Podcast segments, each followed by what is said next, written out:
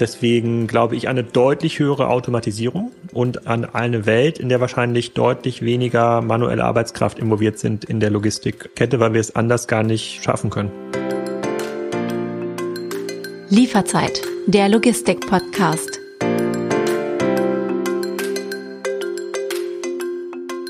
Willkommen bei Lieferzeit, der Logistik-Podcast. Mein Name ist David Siems und in jeder Folge spreche ich mit meinen Gästen zu den wichtigsten Themen der Branche. In der heutigen Folge geht es um die spannende Frage, inwieweit der E-Commerce eigentlich ohne Paketlogistik möglich wäre. Im vergangenen Jahr 2021 wurden 4,5 Milliarden Sendungen durch Deutschland geschickt. Davon sind ein überwiegender oder waren überwiegender Anteil B2C-Sendungen. Und während sich Arbeit und der Alltag und vor allem auch die Organisation vieler Menschen ja immer weiter technologisiert und digitalisiert, ist die Logistik am Ende gefühlt ja irgendwie der Lieferkette doch noch ein weitgehend analoger Prozess. Deshalb eine der Fragen, die wir versuchen heute zu klären, könnte der E-Commerce eigentlich ohne die Paketlogistik oder andersherum die Paketlogistik ohne den E-Commerce überhaupt bestehen? Hm. Fragezeichen. Ich habe heute ausnahmsweise mal wieder zwei Gäste bei Lieferzeit äh, zu Besuch. Der eine ist ein alter Bekannter, mit dem ich alle vier Wochen einen Blick auf die Trends und Entwicklungen in der Paketlogistikbranche werfe. Dennis Kollmann, Chief Sales Officer bei Hermes Germany. Hallo Dennis, moin moin. Hey, grüßt euch. Und meinen zweiten Gast kennt ihr garantiert vom Podcast Kassenzone, wo er jede Woche mit CEOs und Gründerinnen und Gründern über ihre Erfahrung im E-Commerce spricht. Er ist selber Co-CEO des Software-Startups Spriker und äh, über den heißt es in der Branche, Achtung, Zitat, als ein mit allen E-Commerce-Wassern gewaschener alter Hase gilt er als Koryphäe auf diesem Gebiet, dessen Stimme Meinung und Gewicht hat. Herzlich willkommen, Alexander Graf. Danke für die Einladung. Stimmt das so ungefähr mit dem, mit dem Zitat? Kannst du da, kannst du dem zustimmen? Das klingt auf dem ersten Zuhören komplett übertrieben, aber es haben ja hoffentlich andere gesagt. Das hast du ja nicht von Kassenzone selber oder sowas. Insofern ähm, würde ich das erstmal so glauben. Stammt von der Website omkb.de. Ich habe mir für die heutige Podcast-Folge überlegt, ähm, dass ich euch beiden, also erstmal, dass wir ein schönes Gespräch führen, das ist klar, aber dass ich euch beiden mit fünf Thesen konfrontiere, die mitunter vielleicht etwas ja, utopisch, fantasievoll anmuten, die eventuell ja sogar einen Zustand der zukünftigen E-Commerce-Branche vorwegnehmen. Auf jeden Fall aber polarisieren und äh, ja, in vielen Fällen wahrscheinlich mehr als nur zwei Meinungen provozieren. Ich würde zu Beginn gern kurz einen Ausflug in die Literaturwelt machen. Wer von euch beiden, ich habe ja gesagt, wir wollen auch ein bisschen utopisch fantasievoll werden, wer von euch beiden kennt das Buch The Every von Dave Eggers? Fangen wir mal bei unserem Gast an. Alex, kennst du das Buch? Nee, kenne ich nicht. Bei dir, Dennis, kennst du das Buch? The Every äh, von Dave Eggers. In der Tat habe ich das gerade im Urlaub gelesen im Sommer. Von daher äh, kenne ich. Wobei ich noch mal kurz auf deine Einleitung abheben wollte. Mhm. Äh, wahrscheinlich hast du jetzt sogar sechs Thesen in den Raum gestellt, nämlich die, dass Paketdistribution ein analoger Prozess ist. Ich würde sagen, ohne das ganze Digitale drumherum, ja, äh, Sortation Technology und so weiter. Also mindestens die Hälfte vom Distributionsprozess ist aus meiner Sicht mittlerweile auch äh, voll digital oder zumindest bedingt sich das äh, massiv einander. Das war mir noch mal wichtig. Können wir gleich im Anschluss ja mal einmal detailliert einsteigen. Ähm, du hast das Buch The Every von Dave Eggers gelesen. Erklär doch mal kurz, Alexander Graf, worum geht's in dem Buch?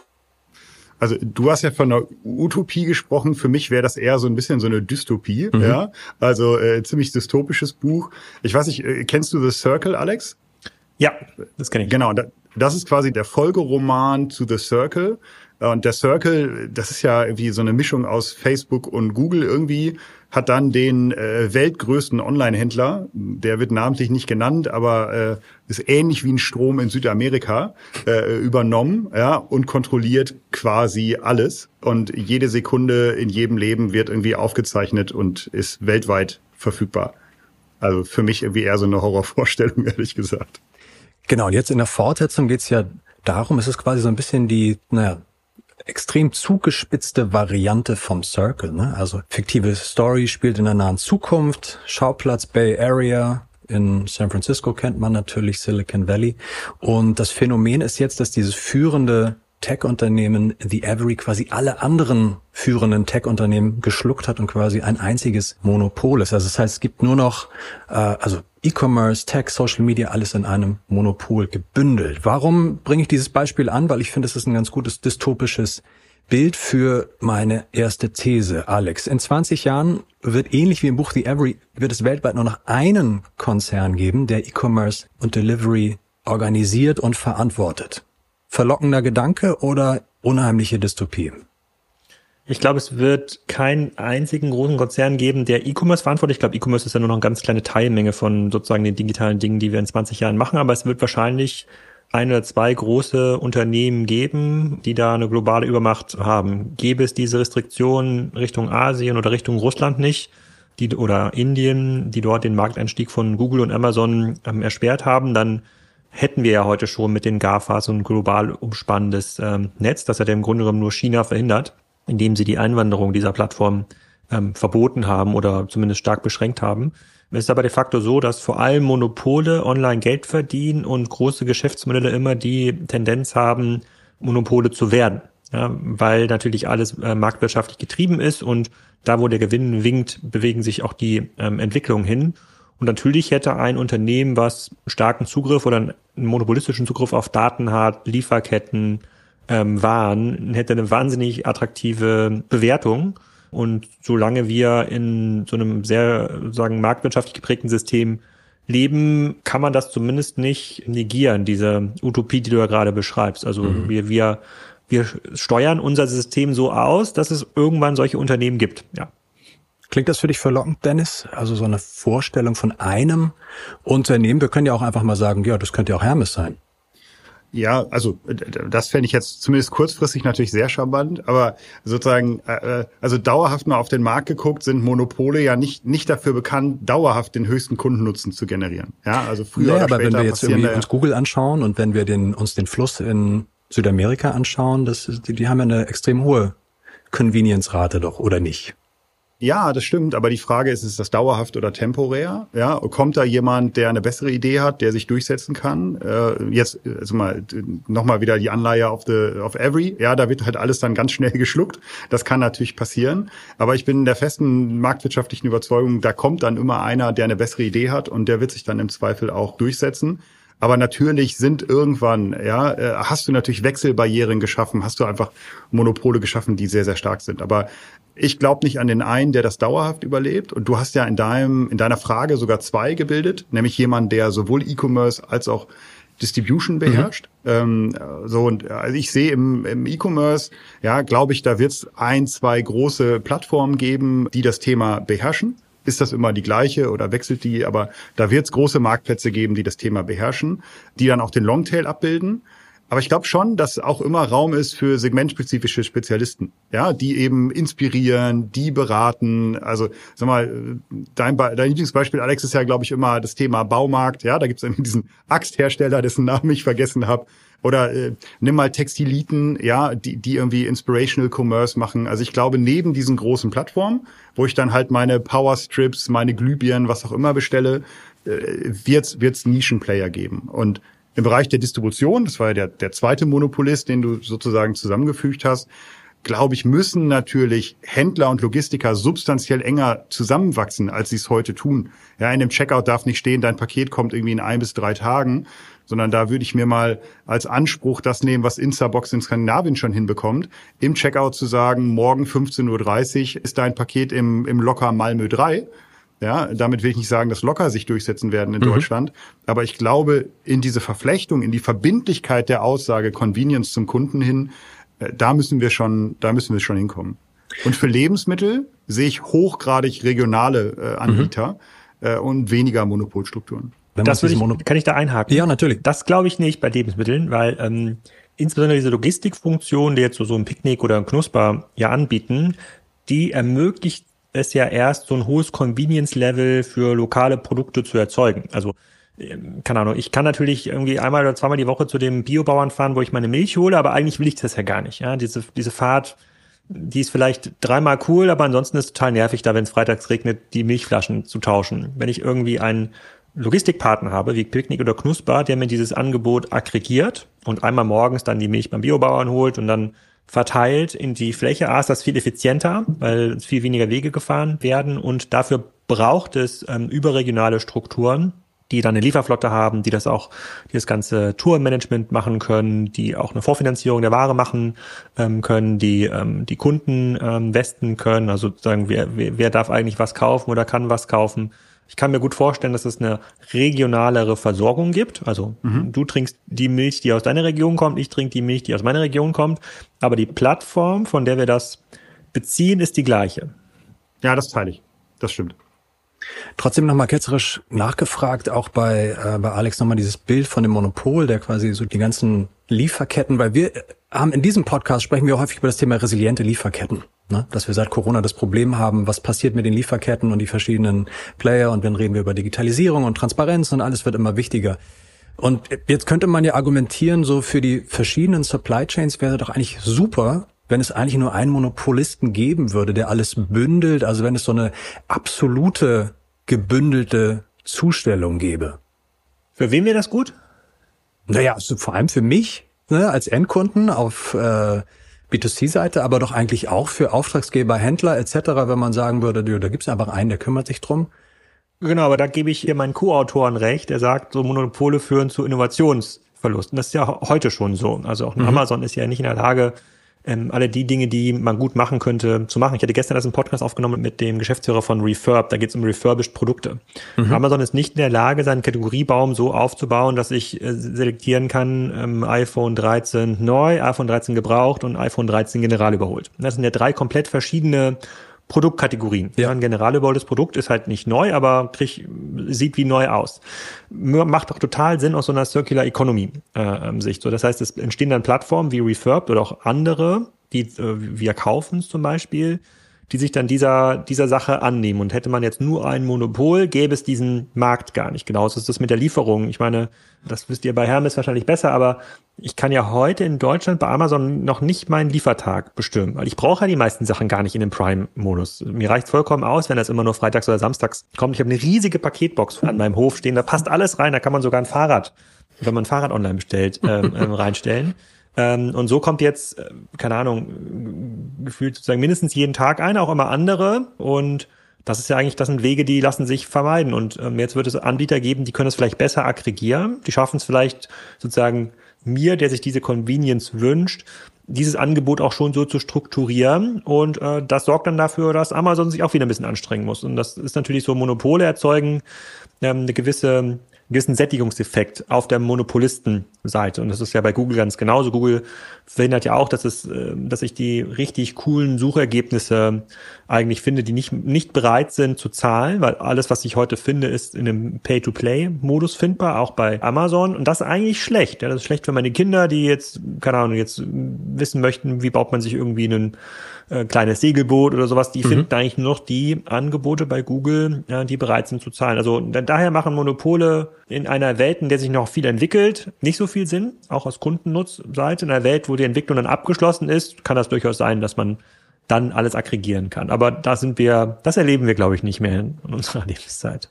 Schauen wir mal. Ich meine, Dave Eggers wird vielleicht noch einen dritten Teil von seiner Every und Circle mhm. äh, Reihe schreiben. Mal gucken, was er, was er dann entworfen hat, in was für einem gesellschaftlichen Zustand wir dann, wir dann leben. Kommen wir mal zur zweiten These. Ich würde wieder bei Dennis ähm, oder diesmal bei Dennis anfangen.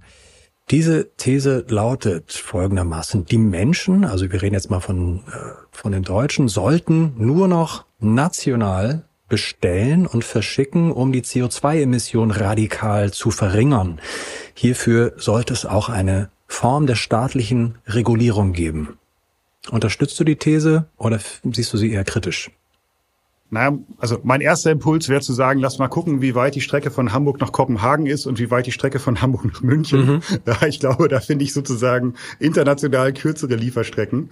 Und äh, ich finde gerade in der Phase jetzt, finde ich ehrlicherweise nationale Lösungen immer echt schwierig. Und gerade auch im Bereich des Klimas haben wir ja gelernt, dass, dass nationale Lösungen einfach nicht tragfähig sind. Und worauf du ja anspielst, äh, also so ist zumindest mein Verständnis, ist, dass du sagst, äh, nur national, gleich kürzere Transportstrecken, gleich weniger Emissionen, gleich gut. Und Ich glaube, da gibt's aber bessere Wege als irgendwie Regulatorik und zu sagen, nur national. Und ich bin ein großer Freund von, von den Science-Based Targets, ja, die für jedes Produkt eben nachzeichnen, äh, wie viel CO2-Emissionen oder, oder sozusagen welchen Impact hat eigentlich dieses Gut auf das Klima gehabt und mhm. zwar den Gesamteffekt. Ja, und dann gucke ich mir halt die gesamte Supply Chain an, von der Produktion im Zweifel in Asien, von dem Transport, weil das kann ja total Sinn machen, irgendwas nach Amsterdam in den Hafen zu bringen, statt es irgendwie nach Hamburg zu bringen und von da zu distribuieren. Ja, also das heißt, ich glaube, wir kommen an grenzüberschreitend nicht vorbei. Es muss halt gut gemanagt und gut gesteuert sein. Und da kann so ein Science-Based Target, was den CO2-Gesamtfußabdruck von so einem Artikel end-to-end -end nachzeichnet, ist da der viel bessere Weg als irgendwie so mit dem Holzhammer irgendwie so. Ich bin ja immer ein Freund des Skalpells, ja. Also lass uns gucken, das möglichst mhm. genau nachzuzeichnen und nicht mit dem Holzhammer draufhauen. Da geht links, rechts mal ganz viel kaputt. Naja, ich habe ja im Hinterkopf quasi immer so den, den, bin ich immer bei meinem Nachbarn Andreas. Das ist so ein Hardcore-Vinyl-Sammler. Der hat, glaube ich, so über 9000 Platten bei sich in der Wohnung stehen. Ist toller Effekt, wenn man da reinkommt. Und bei dem ist natürlich klar, wenn der Platten auf Vinyl bei Discogs oder so sucht, naja, der sucht natürlich jetzt nicht nur in der Region, sondern der findet dann vielleicht auch mal bei einem Plattenhändler in Melbourne oder in Neuseeland oder in Buenos Aires oder wo auch immer quasi diese eine Platte, die er findet. Die Frage ist natürlich, ähm, sollte er sich jetzt in seinem Bestellverhalten eigentlich zügeln? Man könnte auch überlegen, man macht ähm, sowas wie ein, vielleicht ein Belohnungssystem, also für Bestellprozesse, die nur noch innerhalb der Ländergrenzen oder unter einer bestimmten, naja, Anfahrtsweg, Bestellweg haben. Ähm, lässt sich das, Alex, an dich mal gefragt, überhaupt, also so ein Gedanke der Regulierung überhaupt mit der, mit dem Freiheitsgedanken des E-Commerce verbinden? Also ich glaube, wir haben ja diese Regulierung schon über die CO2-Besteuerung, über CO2-Zertifikate, die sind halt viel zu billig. Ähm, mhm. so, wir leben ja sozusagen, solange wir fossile Energie ähm, verbrauchen, sozusagen leben wir natürlich ähm, sozusagen auf Kosten unserer Kinder oder der oder der Nachfahren. Würde man diesen Verbrauch fair besteuern, dann wäre quasi eine Tonne CO2, lege das dann nicht bei 50 Euro oder ich weiß gar nicht, wo heute das ähm, sozusagen die Tonne liegt, sondern lege wahrscheinlich bei 1000 Euro.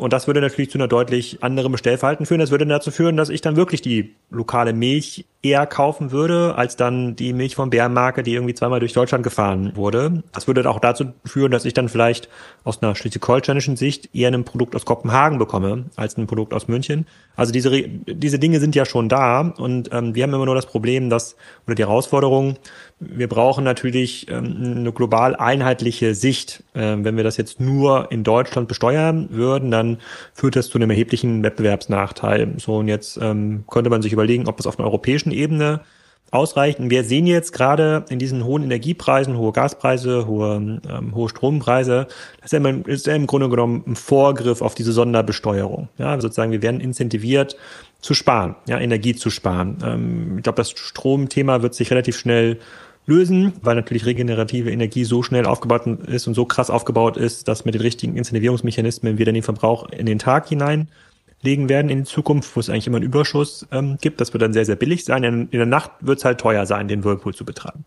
Äh, und das, ich glaube, das, was wir jetzt so als Krise wahrnehmen oder als äh, oder als ähm, Einschränkung unserer Lebensqualität, ähm, das ist ja eigentlich genau das, was du äh, beschreibst. Ich kann mhm. eben nicht mehr meine Räume beliebig heizen, wie ich sie will. Genauso kann ich dann, könnte ich im übertragenen Sinne eben nicht mehr diese Schallplatte aus Argentinien zum sehr geringen Preis bekommen, sondern ich müsste einfach den fairen Preis bezahlen. Ich glaube, da hat keiner was dagegen. Wenn der Preis fair ist, der bezahlt wird. Äh, ähm, und fair bedeutet auch, wir müssen quasi diese sozusagen unseren Verbrauch in die Zukunft abzinsen ähm, oder zumindest den auch fair besteuern. Mhm. Dann ist es total okay, aber solange wir da sehr, sehr föderalistische Entscheidungsmechanismen haben, wird das wird das super, äh, wird das super schwer. Und ich glaube, die Nationen, die sich das dann leisten können oder ausprobieren können, die werden das dann machen.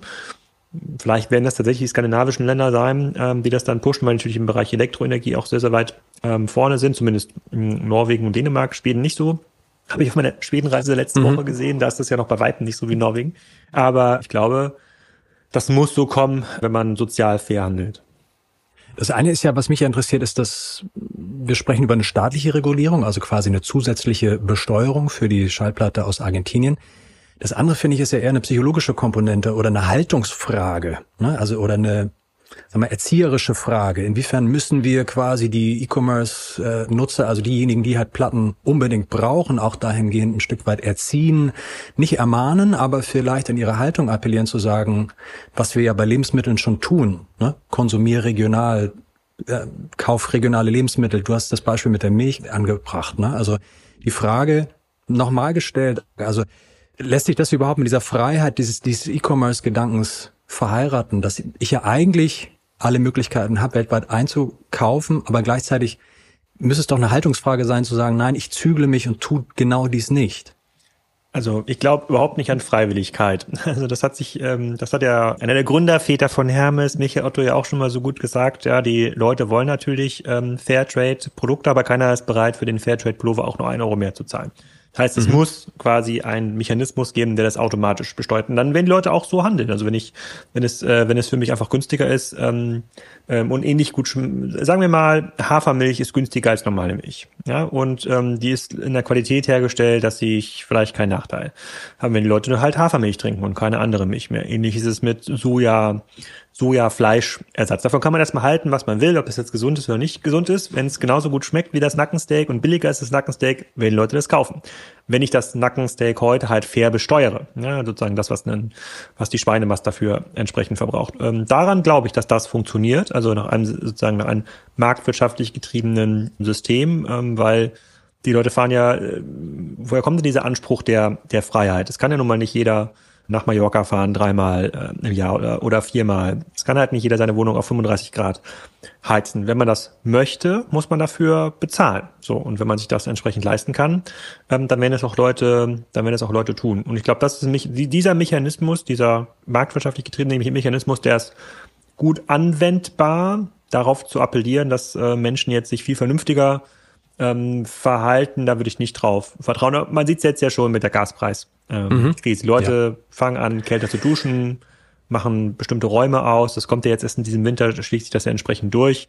Also ich glaube, die 20, 30 Prozent Ersparnis, die von der Privatbevölkerung erwartet werden, die werden deutlichst, deutlichst übertroffen. Und mhm. äh, dann äh, brauchen wir tatsächlich kein russisches Gas mehr. Dennis, teilst du den Punkt, also wir haben ja neulich auch in einer älteren Podcast-Folge über das Thema Preisentwicklung gesprochen, auch über den Paketmarkt. Also als Chief Sales Officer hast du ja auch mit nackten Zahlen sehr viel zu tun. Also ist es vielleicht ein bisschen Wunschdenken dann auch zu, an, diese, an dieser Haltungsfrage der auf Konsumentenseite zu appellieren?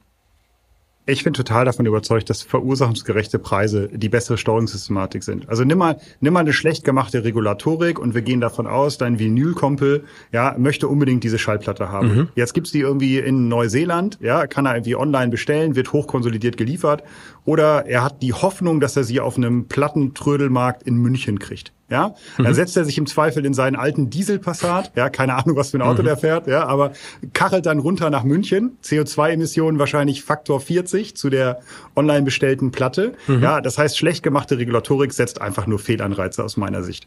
Also verursachungsgerechte Preise, genau das, was Alex sagt, ja. Es muss der faire Preis sein, die echten Kosten müssen allokiert sein in dem Produkt. Und dann kann er sich überlegen, fliegt er nach Mallorca, kauft er sich die Platte oder was macht er ansonsten mit seinem Geld? Aber genau dieses Milchbeispiel, wo halt irgendwie nur x Prozent der echten Kosten in dem Produkt allokiert sind durch irgendwelche Subventionen, das führt halt genau zu Fehlsteuerung. Habt ihr beide so ein, so ein Hobby, also in Anspielung auf meinen Vinylkumpel, so ein ähm, quasi artikelgetriebenes Hobby, wo ihr sagt, Mensch, da, das gibt es vielleicht nur in anderen Ländern, dann bin ich auch bereit, dann auch extrem viel Geld zu bezahlen. Alex, gibt's bei dir irgendwie so ein Hobby? Du hattest erwähnt, deine Kinder wollen vielleicht ein Boot bauen, irgendwas Maritimes? Nö, nö, also wir konsumieren schon sehr äh, lokal. Wir wohnen ja auf dem Bauernhof äh, und mhm. das Sägewerk, von dem wir uns Holz beziehen, ist hier ähm, nur zehn Autominuten entfernt. Nee, so ein Hobby habe ich da nicht und äh, ich bin auch, dadurch, dass wir ja alle hier im Handel schon lange unterwegs sind, bin ich auch äh, überhaupt nicht überzeugt von irgendwelchen Rabattangeboten im Urlaub. Ja, wenn ich am Flughafen mhm. irgendwo sehe, hier gibt's fast 20 Prozent günstiger, dann weiß ich ja ganz genau, wo kommt das irgendwie her, warum gibt's das dann mhm. irgendwie günstiger wo wird das eigentlich produziert und wahrscheinlich bekomme ich es quasi in einer hochkonsolidierten Logistikkette deutlich fairer, wenn ich mhm. bei meinem Rewe zu Hause kaufe. Und es gibt ja nun mal diese sozusagen lokale Produktionsexpertise, ähm, gibt's, wird ja immer geringer. Klar wird dann wird irgendwie der beste Iberico-Schinken kommt von der iberischen Halbinsel.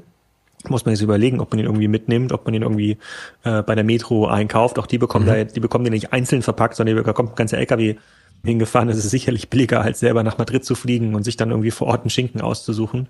Ähm, aber nee, ich habe solche solche Konsumhobbys habe ich habe ich nicht. Ich äh, kann mich da aber quasi nicht aus der Verantwortung nehmen. Wir konsumieren schon sehr viel. Aber ich lasse es mir schicken, weil es, es gibt ja diese gute Studie, die auch von Hermes, ähm, äh, ich glaube ich, mit supported wurde zumindest, die ein bisschen aufzeigt, wie viel CO2-Ausstoß verursacht eigentlich ein Kauf in der Innenstadt, ja, wo ich mit dem Auto mhm. hinfahre und was kaufe, versus ähm, wenn ich mir etwas liefern äh, lasse. Und da muss man ganz klar sagen, ist der hochkonsolidierte Digitalhandel hundertmal besser als der stationäre, äh, als der stationäre Handel. Wenn man es halt ähm, richtig betreibt, also wenn man natürlich das Verpackungsthema gut löst und wenn man auch Sendungen konsolidiert, also nicht jeden Tag fünfmal irgendwie in die gleiche Adresse fahren mit fünf unterschiedlichen Logistikern, sondern vielleicht ein oder zweimal die Woche. Das reicht dann aus.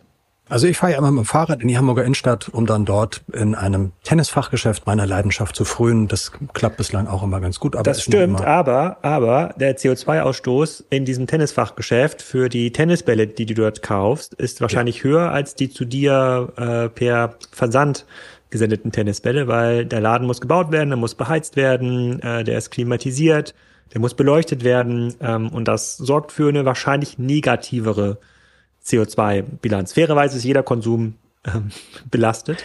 Da, da sind wir also noch nicht, da sind wir noch nicht quasi, es ist noch nicht so, das wäre glaube ich das Coolste, wenn wir quasi konsumieren können und mit jedem Konsumeuro wird ein Baum ähm, gepflanzt automatisch. Ähm, das wäre noch das Beste. Wo du das Beispiel Tennisbälle anbringst, hatte ich ein ganz schlechtes Gewissen, weil Tennisbälle ich sehe das bei mir im Verein, einen unglaublichen Müllberg produzieren. So, ich hab's, mach's dann immer so, ich bestelle einmal im Jahr eine große Kiste, da sind dann irgendwie, glaube ich, 30 Dosen drin. Da habe ich schon mal eine schöne konsolidierte Zustellung mit wenig CO2.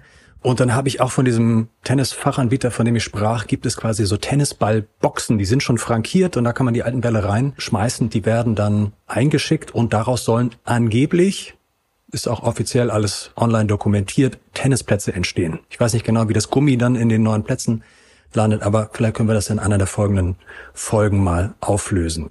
Aber ich finde das gut, David. Ich habe dir jetzt aktiv zugehört und ja. habe jetzt festgestellt, mein aktiver Beitrag zum Klimaschutz ist, dass ich nicht Tennis spiele. Indem ich keinen Sport mache, schütze ich das Klima. Das ist mein Takeaway des Tages. Ja, vielen Dank. Ja, also dem Tennis ist ja äh, zumindest halbjährlich ein Open-Air-Sport. Ich glaube, da ist man relativ CO2-neutral unterwegs, wenn man da mit dem Fahrrad hinfährt und dann äh, macht man da ein bisschen Sport. In der Halle wird es dann natürlich ab Winter dann wieder ein bisschen schwieriger. Die muss auch geheizt werden. Wir sprachen über den sehr, sehr großen Briefkasten von Alexander Graf, wo eventuell auch mal Fahrräder reinpassen, wo vielleicht äh, heute Morgen schon der Postbote da war. Und wir sprachen auch über verschiedene Bestellprozesse, über Leidenschaften. Und das ist eigentlich eine gute Überleitung zu meiner dritten These. Und zwar sage ich dort, im Sinne der Nachhaltigkeit muss die Haustürzustellung spätestens 2030 abgeschafft werden. Dennis, wir haben schon häufig über das Thema Haustürzustellung gesprochen. Wie ist deine aktuelle Haltung dazu?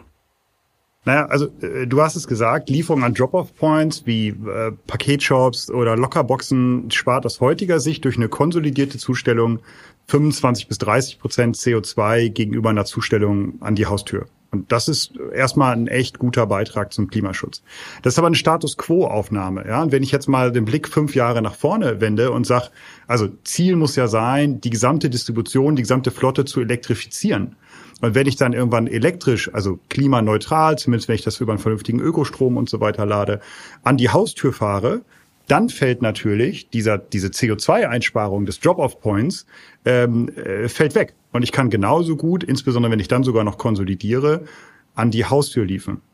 Ja, das heißt, in der Übergangsphase ist das aus meiner Sicht ein total klarer Beitrag zum, zum Klimaschutz.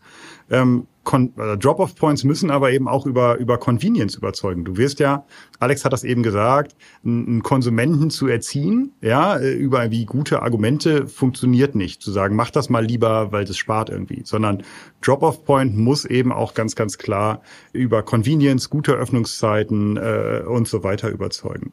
Denn äh, warum bestelle ich online? Neben irgendwie Auswahl, Preis ist das Thema Convenience aus meiner Sicht der, der dritte Haupttreiber.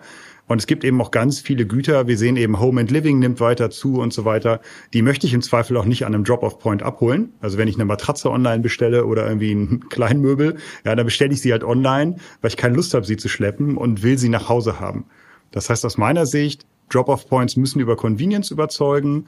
In der Übergangsphase ganz klarer Beitrag zum Klimaschutz. Ich glaube aber auch, in der sozusagen Postverbrenner-Ära ähm, werden die immer noch eine, eine ganz, ganz klare Rolle spielen. Alex, du hast erwähnt, dass du auf dem Bauernhof lebst und dass auch, naja, ab und zu dann auch mal jemand vorbeikommt von einem lokalen oder überregionalen Lieferdienst, Delivery Service und äh, die und euch was vorbeibringt. Ähm, angenommen, in acht Jahren äh, ist die Haustürzustellung so ein Premium-Produkt, dass auch du sagst, nee, will ich eigentlich gar nicht. Ist das ein ein Schreckensgedanke, eine Dystopie für dich oder würdest du dich damit anfreunden? Also, wenn der Convenience-Faktor hoch ist, ist es äh, super. Also, keine Ahnung, irgendwo am, stehen dann irgendwie fünf Container im Ort von verschiedenen Logistikdiensten, die dann quasi die Pakete, die Retouren annehmen und wo ich auch die Pakete rausbekomme. Quasi die nächste Generation der, äh, der Poststation. Da kann ich mir auch vorstellen, da die gerollte Matratze zu bekommen und das, was du ja beschreibst, ist ja diese letzte Meile, diese zwei Kilometer. Ähm, das ist ja dann eine Sonderdienstleistung, die ich noch extra beauftragen kann. Bitte hol das für mich ab. Ich habe jetzt irgendwie fünf Lieferungen liegen. Ähm, aber für mich wäre das keine, ähm, kein Issue. Also wenn das, ähm, äh, wenn das da einmal die Woche in so einem Container geliefert wird und dann fahre ich dahin, ähm, hole ich das ab oder leiste mir entsprechend den Luxus, dass es bis zu mir nach Hause kommt. Ähm, darin sehe ich kein Problem. Ich glaube, die heute sind wir da gedanklich so ein bisschen limitiert, weil die äh, schiere Menge an Lieferungen, die würde ja nicht in ansatzweise in die äh, Paket- und Lockerinfrastruktur passen, die wir heute ähm, haben. Und da würde es, glaube ich, sozusagen urban und nicht urbanen Regionen ganz andere Lösungen geben. Allein dieses äh, 24-7-Modell äh, erzeugt ja schon einen hohen Convenience-Faktor.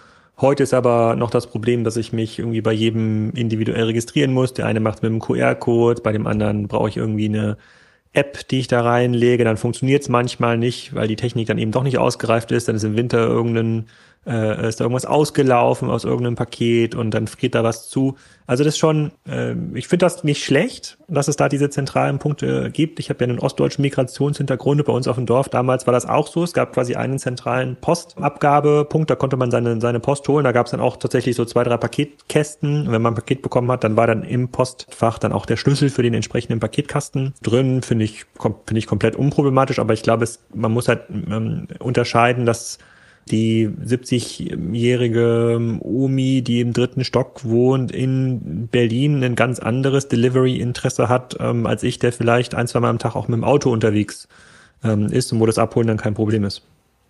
Wenn du die 70-jährige Ganz kurz, wenn nee, du die 70-jährige Omi ja. Äh, ansprichst ähm, und wir haben über staatliche Regulierung gesprochen, Bepreisung etc. Also wie wäre es denn, wenn man quasi Haustürzustellung als Premiumprodukt nur noch denjenigen anbietet ab 2030, die entweder ihr Haus gar nicht mehr verlassen können, weil sie gesundheitlich eingeschränkt sind oder generell einfach nicht mehr so mobil sind. Ist das ein zu radikaler Gedanke? Nö, ist kein radikaler äh, Gedanke, ist ein zu sozialer Gedanke, für den es, glaube ich, keine Mehrheit gibt. Aber mhm. ähm, das ist ähm, das ist eher ein gesellschaftliches Problem, kein marktwirtschaftliches. Dennis? Du bist heute voll regulatorisch unterwegs, ne? Jetzt wolltest du schon wieder in die Haustür zu stellen, nur für bestimmte Leute zulassen. Ich, ich, ich wollte aber auf einen Punkt abheben, den Alex eben gesagt hat. Das wäre für mich nochmal spannend zu verstehen.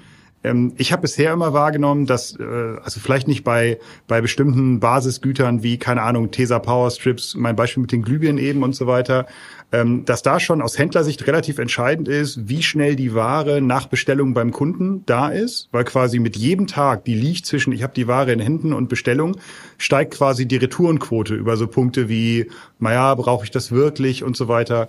Das heißt, wenn man eben sagt, ich, ich liefere halt nur einmal die Woche voll konsolidiert an, würde ich zumindest glauben, für bestimmte Güter, dass das für, für Händler im E-Commerce nicht so eine spannende äh, Zukunft ist, oder? Also wie, wie siehst du das? Du bist ja eher der Handelsexperte. Ich bin da ja nur Sekundärquelle. Mm, ja, das ist aber natürlich ähm, liegt natürlich auch an der äh, sozusagen an der Erziehung, die wir dem Kunden gegenüber getätigt haben. Der hat sich daran gewöhnt und er, es gibt ja für ihn auch keine Strafe zu retournieren. Ja, wir sagen ja, es ist total okay. Das Paket bewegt sich auch in beide Richtungen und die Fashionindustrie, die ja eine der Industrien waren oder eine der Kategorien waren, die den Onlinehandel ganz massiv angeschoben ähm, hat, äh, lebt ja davon, dass sie einen Großteil der Produkte zurückbekommen. Genauso funktioniert ja auch das Fashion-Geschäft bei einem Vororthändler. Pik und Kloppenbock probiere ich ja auch irgendwie drei Hosen an, bis mir dann eine mal gefällt. Das geht für den Onlinehandel nicht anders. Aber wenn, wenn ich Incentivierungsmechanismen ähm, habe, die sagen so, wenn du das Produkt behältst, klar, das ist dann rechtlich nochmal eine andere Diskussion, dann äh, kannst du hier, ähm, wenn, wenn du weniger als fünf Prozent deiner äh, Produkte retournierst, ja, bekommst du im nächsten Jahr nochmal einen Prozentpunkt mehr ähm, Rabatt, ja, auf sozusagen bei deinem Online-Händler deiner Wahl, wo du halt äh, bestellst. Und wenn man das sichtbar macht und wenn man dem Kunden auch aufzeigt, welche Kosten verursachen äh, bestimmte Verhaltensweisen, dann kann man das auch ändern und ähm, und und erziehen. Ähm, was wir haben momentan ja das Problem, dass wir sozusagen das volle Leistungspaket, also sofortige Lieferung, kostenlose Retoure, alles bis zur Haustür ist schon alles inkludiert zu niedrigen Preisen. So und jetzt da zurückzurudern und eigentlich die fairen Kosten ähm, wieder äh, wieder einzupreisen, das macht ist natürlich nicht einfach, aber es ist eine es geht schon. Also über Geld kann man es auf jeden Fall lösen. Also Regulierung geht eigentlich nur Hand in Hand mit Incentivierung? Hm, also Incentivierung ist immer smarter als Regulierung, würde ich eher sagen. Mhm. Vielleicht muss man ja, vielleicht muss man es ja auch gar nicht so trennen, sondern vielleicht ist es ja ein Prozess, der dann auch ineinander greift. Ja. Und ich ähm, glaube, wie gesagt, und, und da nochmal zurück, ich glaube, ja. Gaspreise zurzeit ist das beste Beispiel. Also wenn mhm. die Gaspreise sich verdreifachen, ist klar, dass die Leute weniger warm duschen. So und das passt und das passiert ja auch sofort. Ich bin auch noch gespannt auf meine Abschlagszahlung beziehungsweise auf meinen Brief meines Energieversorgers. Den habe ich jetzt Ende August, wo wir jetzt hier sprechen, zum Glück noch nicht bekommen. Oder äh, naja, mal gucken, ob wir dann noch eine zukünftige Folge von Lieferzeit ähm, aufnehmen können. Ich hoffe sehr, dass ich es gesundheitlich überstehen werde. Je später der Brief kommt, desto höher wird die Abschlagszahlung sein wahrscheinlich, weil die Preise ja weiterhin steigen. Ja, das ist jetzt eine sehr schlechte Nachricht für mich, weil ich kenne doch tatsächlich sehr viele Kollegen und Kolleginnen, die schon genau wissen, welchen dreifachen Preis sie zahlen müssen. Also ich, ähm, meine Stimmung sinkt jetzt gerade so auf den Notpunkt. Mal, verlassen wir schnell das Thema Gaspreise und äh, reden noch mal kurz über das Thema letzte Meile. Ein Thema in den vergangenen Folgen oder in ersten, zweiten Staffel von Lieferzeit war auch immer wieder autofreie Innenstädte. Ne, es gibt ja viele verschiedene City-Konzepte, wo man sagt, Gent in Belgien ist ein äh, sehr gutes Beispiel, wo vor 15 Jahren noch die Autos durchgebrettert sind, schön viel CO2 ausgestoßen haben und naja, der Lieferverkehr dort auch rein musste. Und diese Innenstadt von Gent ist jetzt komplett autobefreit. Da darf nur noch bis morgens um 11 Lieferverkehr rein. Ansonsten natürlich hat es schöne touristische Schauwerte und so weiter. Meine Frage oder meine These wäre, an Dennis als erstes mal gefragt, äh, autofreie Innenstädte sind die einzige Lösung um die Probleme auf der letzten Meile zu lösen. Und ja, ich bin wieder so schön regulatorisch unterwegs mit dieser These. Aber also, jetzt muss ich nochmal nachfragen. Meinst du damit, die Privatautos verschwinden und der Lieferverkehr hat, hat freie Bahn? Oder Nein, sind alle Autos weg und wir fahren alles mit dem Fahrrad aus? Also grundsätzlich könnte ich es mir so vorstellen, ähm, wir haben quasi, ähnlich wie in Gent, ne? wir haben quasi so einen Ring um die Innenstadt herum. Nehmen wir mal die Hamburger Innenstadt. Wir könnten ja sagen, ab Bahnhof Dammtor darf hier quasi ab einer Uhrzeit, sagen wir 11 Uhr vormittags, kein Auto mehr rein außer vielleicht ein, ein Bus, ein HVV-Bus. Ne? Aber kein, da gibt es natürlich Ausnahmen wie Notarzt, aber wir sprechen hier nicht von Taxis, sondern äh, wir sprechen quasi nur von, sagen wir mal, Zweiradverkehr in einem niedrigen PS-Wert. Also Motorräder dürfen da jetzt auch nicht rein, aber E-Bikes dürfen rein, E-Roller dürfen rein, aber es dürften halt keine Sprinter rein und keine naja, klassischen Pkw, die wir kennen. Also ist das, ist das eine, eine Vorstellung, hat natürlich einen enormen, würde wahrscheinlich enorme Lebensqualität derjenigen ähm, steigern, die in der Stadt arbeiten, dort, außer das Thema Lärm und so. Aber lässt sich das überhaupt quasi, naja, mit den Lieferprozessen, die wir kennen, quasi mit dem ganzen stationären Handel, den es ja noch gibt in der Stadt, lässt sich das überhaupt damit verheiraten, so ein Gedanke, dass da nur bis 11 Uhr morgens was angeliefert und abgeliefert werden kann? Also als Konsument, du hast äh, die Lebensqualität angesprochen, äh, fände ich das total cool, ja. Also lebenswerte Innenstädte, ja, ich bin ein großer Freund hier in Hamburg des Jungfernstiegs, der jetzt verkehrsberuhigt ist, äh, kann man auch schön beobachten, wie der ein oder andere mit so einem AMG Mercedes das nicht wusste und dann abkassiert mhm. wird und so. Also da kann man, kann man Abende verbringen, ja, ist eine echte Empfehlung. Ähm, Autorennen so, am Jungfernstieg. Es hat, hat genau. sich auch schon verbessert, die Situation. Also für mich ist immer eine Frage, ähm, wie, wie kann ich das gut kombinieren? Ja, denn wenn ich das gut mache, dann ist es absolut machbar. Dann brauche mhm. ich halt nur ein intelligentes Verkehrskonzept, was mir Ladezonen ermöglicht, ja, was mir ermöglicht, Microhubs in den Städten einzusetzen, damit ich eben mit den Fahrrädern was ausfahren kann, ich muss bis elf dann gut reinkommen, weil irgendwie so ein 60 Zoll Fernseher, das wird halt auch nichts mit dem Cargo Bike. Ja, mhm. also es gibt immer Warengüter oder die Versorgung der Stores, hast du angesprochen, die ja im Wesentlichen auch palettiert erfolgt. Mhm. Ja, das heißt, wenn ich den Verkehr übrigens, also je nachdem, wen man fragt, vier bis sechs Prozent des, des innerstädtischen Verkehrs äh, sind, sind Lieferverkehre, CAP-Verkehre. Mhm. Ähm, aber wenn ich jetzt das, was über den Tag da reinkommt, komprimiere und sage, na, liebe Freunde, ihr habt jetzt irgendwie von neun bis elf, ja, viel Spaß, so, die Plätze bleiben aber wie vorher, ja, dann gibt's halt Mord und Totschlag äh, um die besten Plätze. Das heißt, das mit einem guten Verkehrskonzept mit Ladezonen, mit intelligenten Microhubs, ja, wo sich nicht wie heute, wir haben dann, belegen dann mal wie eine Etage in einem Parkhaus, das nicht mehr benutzt wird und so weiter. Wenn das sauber mitgedacht wird, äh, dann kann ich mir sowas gut vorstellen. Mhm. Alex, wie ist bei dir? Hast du so eine Lösung für die letzte Meile? Also wir, naja, Paketindustrie, Paketlogistikindustrie erhofft sich ja sehr viel von letzte Meile Konzepten mit Microhubs, mit Cargo Bikes etc. wird ja viel rumexperimentiert. Aber Dennis hat es ja eben schon angesprochen, ne? also Paketflut lässt sich ja nicht eins zu eins einfach auf Cargo-Bikes hm, äh, also, umverteilen. Wenn ich es richtig verstanden habe, ist ja der, der größte Anteil des Lieferverkehrs in der Innenstadt, ähm, der ist ja B2B-Lieferverkehr, der ist ja nicht B2C-Lieferverkehr. Mhm. Äh, Aber das, ähm, das möchte ich gerne korrigieren. Ich, ich glaube, da liegt ein, ähm, Denkfehler vor und Ursache und Wirkung wird vertauscht. Ich glaube nicht, dass äh, sozusagen eine das Verbot von Autos in der Innenstadt zu einer schöneren Innenstadt führt. Ich glaube, eine besser gemanagte Innenstadt oder Innenstadtinfrastruktur führt zu weniger Autos. Das kann man ja in den Städten sehen, die du beschrieben hast. Ja, in Kopenhagen fahren die Leute ja nicht Fahrrad, weil sie das Fahrradfahren so cool finden, sondern weil es einfach so lange dauert, mit dem Auto in die Stadt zu kommen und so mhm. teuer ist, dass sie lieber sagen, für mich ist das Fahrrad mehrwertig. Und das führt dann im Effekt dazu, dass die Innenstadt attraktiver wird. Und das hat dann so ein bisschen wie der Wolf, der ähm, im äh, dann, mhm. wie heißt es, ähm, da in den USA, dieser große Nationalpark, wo dann Wölfe ausgesetzt worden sind, das hat dann irgendwie alles verändert. Und so muss man das denken. Ja, wenn ich die Innenstadt lebenswerter mache. Das führt ja dazu, dass ich ähm, dem Auto Fläche klauen muss. Ja, sozusagen Parkfläche, Fahrfläche, Möngebergstraße, Spitalerstraße, Jungfernstieg hast du gerade beschrieben. So, dass das führt dann dazu, dass es für, für den Autofahrer unattraktiver wird, in die Stadt zu kommen. Und wenn es, ähm, wenn es in der Stadt aber für den Konsumenten oder für den Arbeiter halt ein relevantes Angebot gibt, ein gutes Office, ein Cafés, Restauration, was, was auch immer, dann kommt er halt mit anderen Verkehrsmitteln in die Stadt. Und ich glaube, so muss man die Diskussion führen. Nicht andersrum. Man muss nicht sagen, autofreie Innenstadt, alles wird gut, sondern eine gute, attraktive Stadt, sowohl für den Konsumenten als auch für den Bürger, hat halt deutlich weniger Fläche, die für den äh, Individualverkehr im Auto ausgelegt ist. So, das und auch weniger Parkangebote. Ähm, und das kann man alles bepreisen. Das sieht man auch in London. Das, ähm, das führt natürlich zu einem gewissen Effekt. Und die Leute, die sich leisten können, leisten wollen, die ja mit dem Taxi in die mhm. Stadt kommen oder die halt ein Zweitauto haben, was sie halt in der Stadt stehen ähm, lassen, um sich diese Ein- und Ausfahrtsteuer zu sparen. Die machen das dann, aber ich persönlich kann den, kann die Diskussion um die Innenstadt nicht nachvollziehen. Ich vermeide jede Fahrt in Regionen, wo zu viele Menschen sind, die sich um eine Kasse äh, schlagen. Ich finde das hochgradig unattraktiv. Also, also bekennender Fan der Innenstädte, ne? Ja.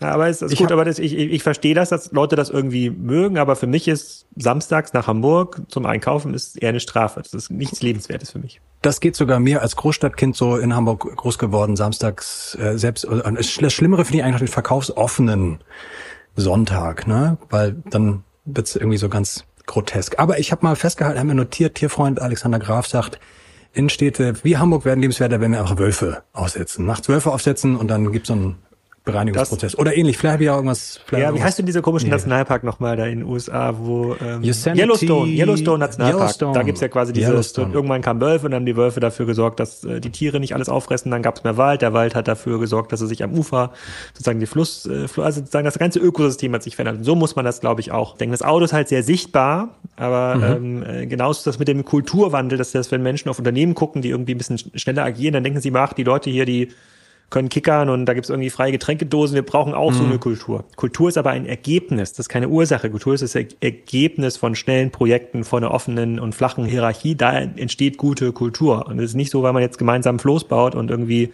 lachend auf einer Wiese klatscht, ähm, dass dann auf einmal die Unternehmenskultur besser wird. Und genauso ist es mit der Innenstadt auch. Eigentlich interessantes Beispiel wieder, weil wir sind wieder so bei diesem Thema regulieren, ja, irgendwie beschneiden, aber gleichzeitig auch in der Wahrnehmung, wo, find, wo habe ich so eine subjektive Incentivierung, die ich dann auch so wahrnehme. Ne? Du hast das Beispiel Fahrradfahren in Kopenhagen angesprochen. Dennis, kommen wir einmal zum letzten Punkt, zur letzten These von mir. Ich lese dir mal vor und du sagst, weil wir reden ja immer alle vier Wochen über Trends, über Digitalisierung, was passiert eigentlich in der Paketlogistik, wo sind so neue, neue Ströme auch zu erkennen. Ich lese mal vor. Die Automatisierungsprozesse im E-Commerce und in der Logistikbranche werden in den nächsten 20 Jahren so stark zunehmen, dass sich der komplette Delivery-Prozess radikal verändern wird. Eine realistische Vorstellung? Oder wird alles so bleiben, wie es jetzt ist?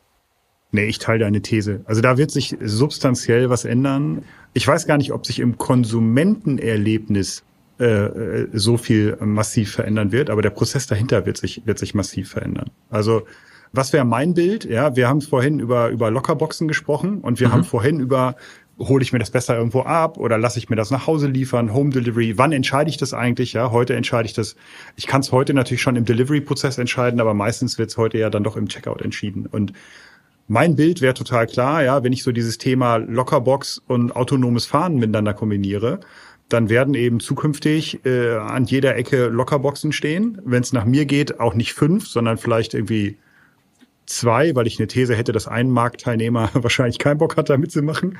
Ja, aber äh, äh, da stehen ja bestimmte Lockerboxen. Da kann ich mir, wenn ich da eh vorbeikomme als Konsument, meine Sendung rausholen.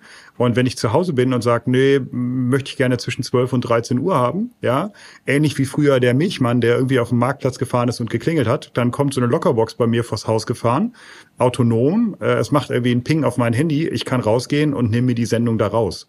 Also ich glaube, es wird dasselbe Medium sein. Mal komme ich vorbei, hole mir eine Sendung raus und mal bringt mir diese autonom mhm. fahrende Lockerbox das vorbei. Ja, so ein bisschen, wenn ich jetzt mal Anlehnung an meine Kindheit nehme, ich, war eher so eine Mischung aus Milchmann und Büchereibus, ja. Ich komme ja auch mhm. etwas ländlicher aufgewachsen. Da kam halt einmal die Woche der Bus, das wusste ich, und dann äh, konnte man da hingehen oder eben auch nicht. Das wäre so mein, mein Bild nach vorne.